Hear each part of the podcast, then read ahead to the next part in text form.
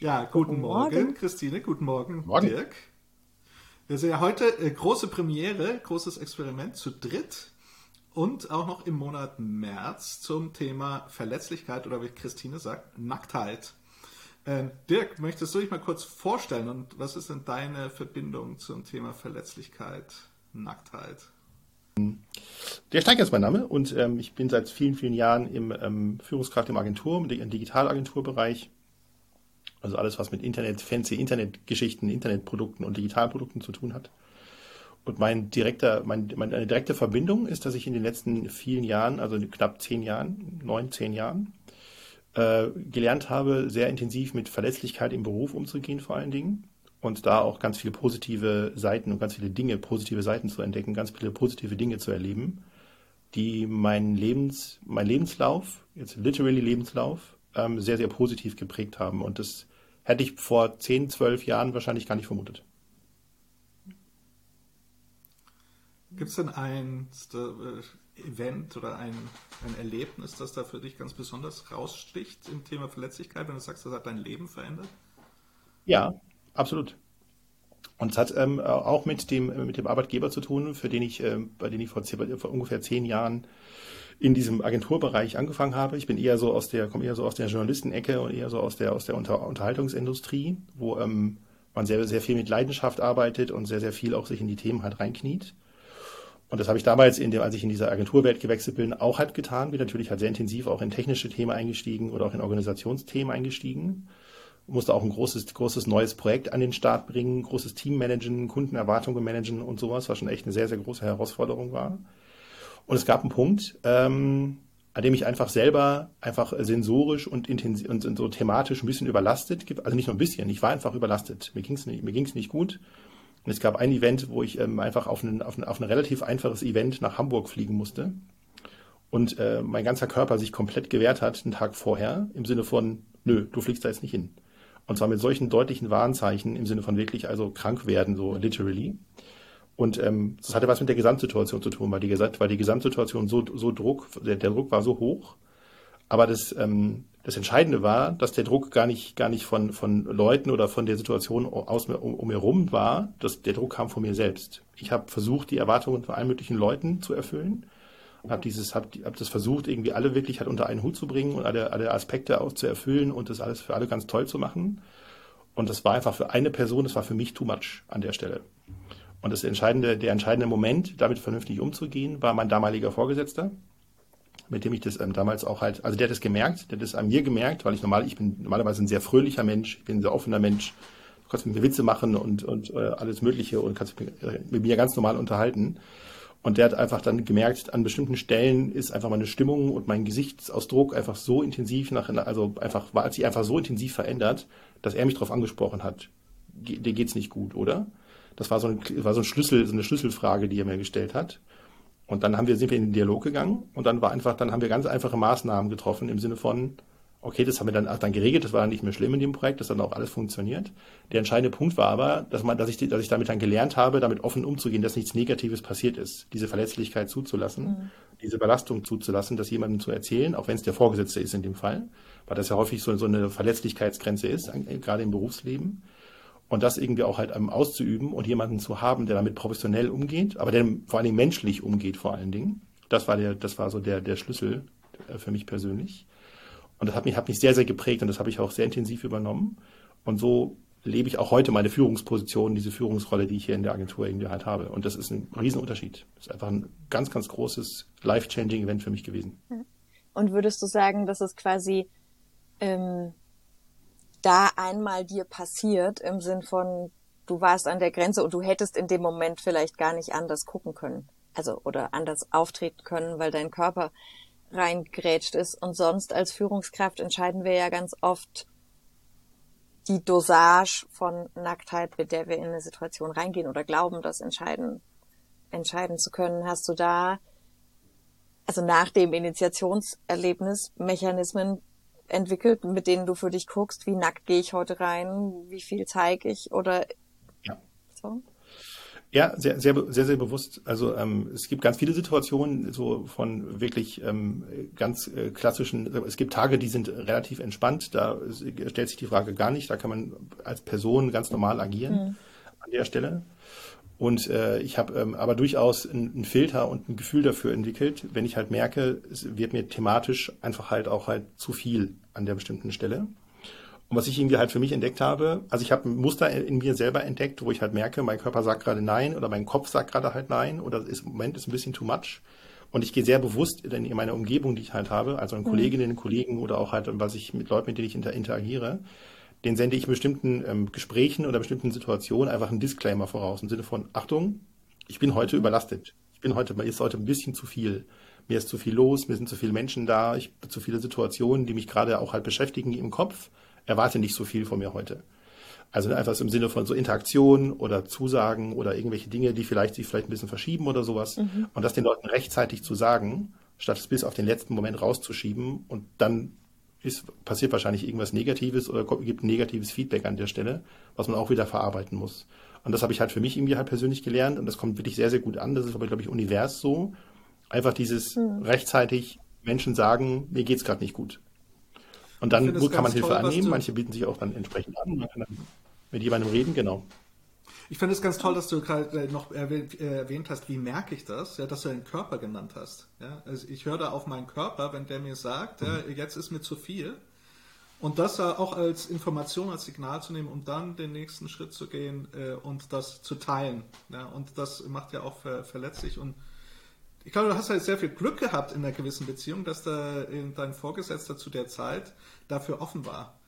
Äh, und das dann für dich eine positive, Absolut. verstärkende Erfahrung äh, gegeben hat. Und das ist ja nicht immer so. Und äh, vielleicht, äh, Christine, für hm. mich, für, was denn aus deiner Sicht so, was braucht es denn, damit man überhaupt Verletzlichkeit zeigen kann? Aus deiner Sicht.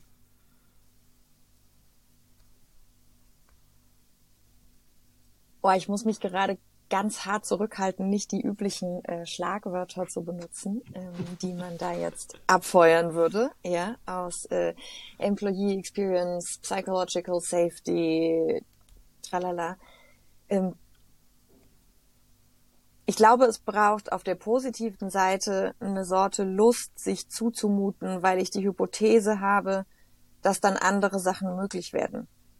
Ja, und entweder habe ich die Hypothese aus einer Not, also ich kann jetzt wirklich nicht mehr weiter, also zeige ich mich mal und gucke, ob dann was sich ändern kann. Oder ich habe das Gefühl, ich möchte gerne wirkungsvoller sein. Und dann probiere ich einfach mal aus, mehr reinzugeben. Und ich finde Dirks ähm, quasi äh, Werkzeug des Disclaimers total hilfreich, weil das in meinem in meinem Reinwachsen in so das, was ich im Job tue, was war, was mir total geholfen hat, mich zu trauen. Also zum Beispiel harte, gefühlt harte oder disruptive oder gemeine Sätze zu sagen in Transformationsprozessen, fand ich immer schwierig und finde ich auch jetzt nicht immer leicht. Das fällt mir allerdings immer leichter, wenn ich sage, also ich bin ja auch Soziologin und da gibt's übrigens drei Theorien und fünf Fakten und tralala. Ja, also etwas zu bauen, mir selber eine Bühne in dem Moment, also im Grunde bestimme ich oder definiere ich meine Bühne für den Moment. Und das würde ich sagen, ist, ähm, ist, was es braucht, dass ich das vielleicht auch bewusst mache. Sonst kriegt es vielleicht was von Kamikaze. Und die Kamikaze-Leute triffst du dann ähm, vielleicht in den Heldenreisen als Monster, die einem da begegnen so den, den Teilnehmenden der Heldenreise, die du ja auch immer begleitest, Christian. Die, wie wappnen sich denn Helden? Ja. Wenn ich dir zuhöre, ja, es ist tatsächlich diese, es braucht zwei Dinge. Eins im Außen, ja, den, den Rahmen, den mhm. Kontext, die Kultur, aber dann eben auch ganz viel von innen. Eigene Einstellung, Mut, mhm. Ähm, und ich glaube, es ist einfach grundsätzlich für, von unserer Persönlichkeitsstruktur, wie wir aufwachsen, äh, was uns alles widerfährt im Leben, das kann halt dann entweder dazu führen, dass uns das ja leicht fällt mhm. ähm, oder dass es mir extrem schwer fällt, äh, ja, diese mich zu zeigen. Mhm. Ja, und es ist ja ein Experiment. Also wir können das ja nicht immer vorher wissen. Also manchmal steht das ja so auf der Unternehmenskultur drauf. Und trotzdem entdecke ich, wenn ich dann anfange, in einem Kontext zu arbeiten, ob das wirklich so ist oder nicht. Also ist mhm. da wirklich Offenheit und das Versprechen von Sicherheit und so weiter. Das muss ich schon auch immer im Moment bewähren, weil sich ja auch so Settings weiter weiterentwickeln. Also vielleicht gibt's auch keinen Freifahrtschein. So. Also ich suche mir das perfekte, gemütliche Organisationswohnzimmer und da geht das, da geht das dann immer. So ist es vielleicht nicht, sondern es hat vielleicht viel damit zu tun, wirklich diese Sensoren zu trainieren. Wann, wann gehe ich jetzt wie rein, auch in welche Situation und was ist, was mhm. ist gerade, was ist gerade möglich, so wie, und im Unternehmenskontext ist das ja immer auch maximal harmlos. Ähm, aber also weil da eigentlich nicht so viel passieren kann, Leben und Tod. Ja, ich denke an, was Carmen geschrieben hat in, in, in, ähm, im Chat zu unserem ersten Fragenpost, die wirklich im Kontext von Tod und Sterben im Krankenhaus arbeitet und da nochmal unter einem ganz anderen Druck entscheiden muss, wie, wie sehr sie gerade als Mensch auch in eine Situation gehen kann und wie sehr nicht. Das fand ich, hm. finde ich immer für mich hilfreich in anderen Kontexten als so schöne Arbeit. Absolut. Ich glaube, das ist ein ganz, insofern auch ein ganz guter Aspekt, der noch dazu kommt, sind diese, dass man auch lernen, dass ich über die Zeit auch wirklich halt lernen sollte, auch mit den Konsequenzen umzugehen, mhm. die das ergibt. Also Verlässlichkeit zu zeigen heißt auch, dass es Konsequenzen dafür gibt. Die sind nicht immer, die sind nicht immer positiv. Es gibt ganz, also die, mhm. die meiste Zeit, das ist zumindest mein Erlebnis, ist es super positiv, weil Menschen damit viel besser umgehen können man selbst als Persönlichkeit besser eingeschätzt werden kann und man auch halt ein bisschen dem, das Gegenüber, die Reaktion besser einschätzen kann und auch die Leute schneller kennenlernt auf einer persönlichen Ebene statt auf einer professionellen Ebene, ohne das zu sehr zu vermischen. Das ist ein ganz, mhm. ganz spannendes Experiment, eine ganz spannende Erfahrung. Aber es gibt auch ganz viele Momente, wo es einfach negativ ist, wo einfach kein gutes Feedback rumbekommt, aber auch das dann zu verarbeiten und sich davon nicht so intensiv beeinflussen zu lassen. Also gerade, wie gesagt, wie du sagst, ne, wenn wir jetzt von diesem, von diesem professionellen Kontext reden, in dem ich unterwegs bin, das, wir bauen da ne, digitale Produkte. Da ist jetzt nicht, sind keine schlimmen Dinge dabei. Wenn es in einem mhm. Arbeitsbereich geht, der tatsächlich halt auch wirklich halt sehr intensiv mit Menschen zu tun hat, jetzt in der Pflege oder wie auch immer, das sind ganz andere Situationen tatsächlich, wo noch viel, viel mehr mit Resilienz arbeiten ähm, oder es auch wirklich üben muss, so mhm. über Overtime. Aber das erfordert, dass man auch halt mit diesen negativen ähm, Gefühlen und negativen Dingen, die einem auch halt entgegenschlagen können, einfach auch umgehen, umgehen lernen muss. Und das ist auch nicht einfach. Ne? Das ist auch wieder so ein, so ein Zyklus, der da quasi entsteht. Aber meine Erfahrung, die positiven Seiten von diesem Modus, das irgendwie auch zuzugeben oder auch zu zeigen und auch entsprechend halt dann rechtzeitig zu melden und den Leuten den Kontext zu geben, ist für gewöhnlich der, also ist meine Erfahrung ein sehr, sehr, sehr positives Erlebnis. Ja. Und habt ihr eine, habt ihr für euch Methoden oder Wege, wie ihr mit, wie ihr das reflektiert, was einem da so, was einem da so passieren kann, jenseits von, was einen nicht umbringt, macht einen härter?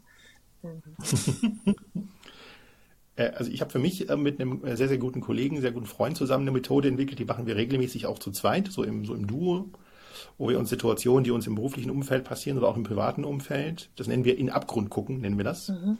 wo wir einfach halt so eine Situation nehmen, wo wir unsicher sind, gehe ich jetzt da mit einer super Offenheit rein, wie agiere ich jetzt in dieser Situation, muss ich da jetzt taktisch vorgehen, also mit, mit mhm. einem gewissen Plan im Kopf, oder kann ich da einfach als Mensch ganz einfach mit einer klaren Meinung reingehen und einfach meine, eine, meine, meinen Standpunkt einnehmen?